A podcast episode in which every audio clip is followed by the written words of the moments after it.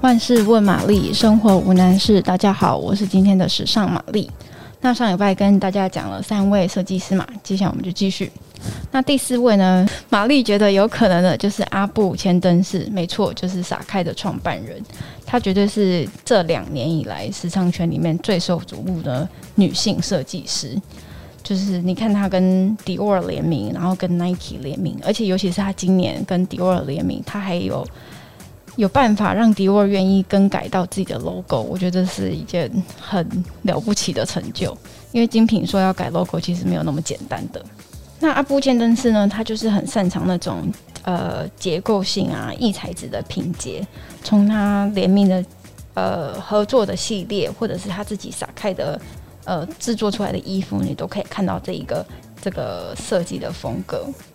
那他本人呢？他的衣服都是蛮中性的，都是那种很宽松的剪裁。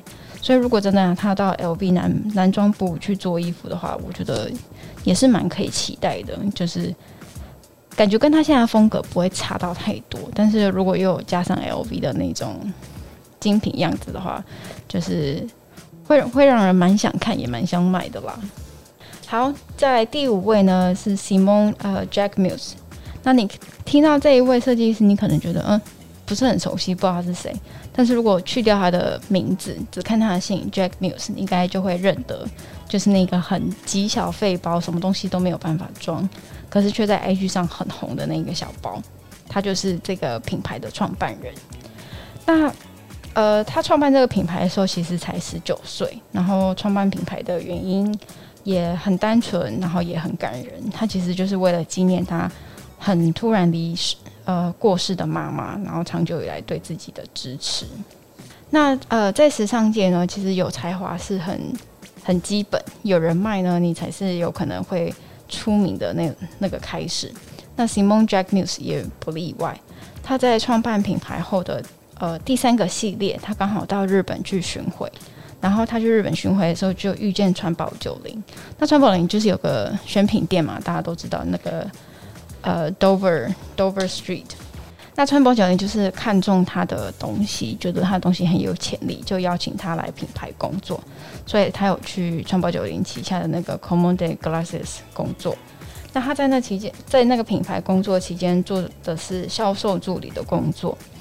那他除了是去赚钱，就是赚他自己品牌下一档营运需要用的资金。他在这个地，在川宝川宝九零底下工作。学到更多的是行销的重要性，所以嗯，会发现其实 Jackmuse 虽然这个品牌算蛮新的，但是行销很手呃行销做得很好，就是呃，他借由很多网红啊这样子帮他宣传，所以也打造他就是呃有有有让他有一个代表作，就是那个极小飞包的，就大家对他很印象深刻。那呃，Jack Mills 他在二零一五年，他有拿到 LVMH Prize 的冠军，所以他获得集团的奖金，然后还有集团给他的专业行销的团队帮忙，他就他的品牌就这样如日冲天，就是越做越厉害。那身为农家子弟的他，他其实曾经被人家笑过，说他就是一个从呃法国南部乡村来的乡巴佬。但是因为毕竟还是很有才华，然后他也就是用他自己的实力来打败这些舆论。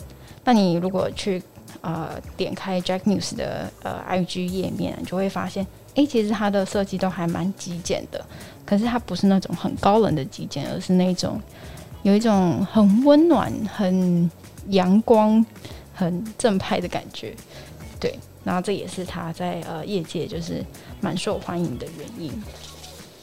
那么最后一位呢是呃 Craig Green，这位设计师大家可能不是很熟悉。然后如果要讲他的代表作的话，就是在呃电影《异形：圣约》里面，它里面有几套戏服就是他做的。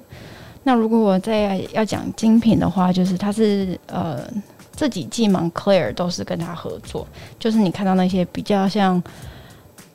有点科幻、科幻感的那些羽绒衣，都是他跟 Moncler 一起做的。那呃，如果你去翻阅 Craig Green 他过去的作品，你会发现他的服饰就是像刚刚讲的，都是有那种科幻电影滤镜的感觉，有很强烈的实验性元素。可是也是因为这样，所以 Craig Green 的设计比较常出现在歌手啊，或者是艺人他们演唱会，或者是红毯那种比较盛大的场合才会穿。一般人可能比较少有机会穿到这样子的衣服。那如果他有机会被相中，然后成为 LV 男装的设计总监，或许我们就可以看到 Craig Green 比较不一样的设计面向，就是可能会有一些比较实穿实际的设计元素，再加进他那些呃，我觉得蛮天马行空的设计轮廓里面。好，以上就是今天分享的内容。那如果你喜欢今天分享的内容呢，请给我们五颗星并追踪我们。那我们就下回再见喽，拜拜。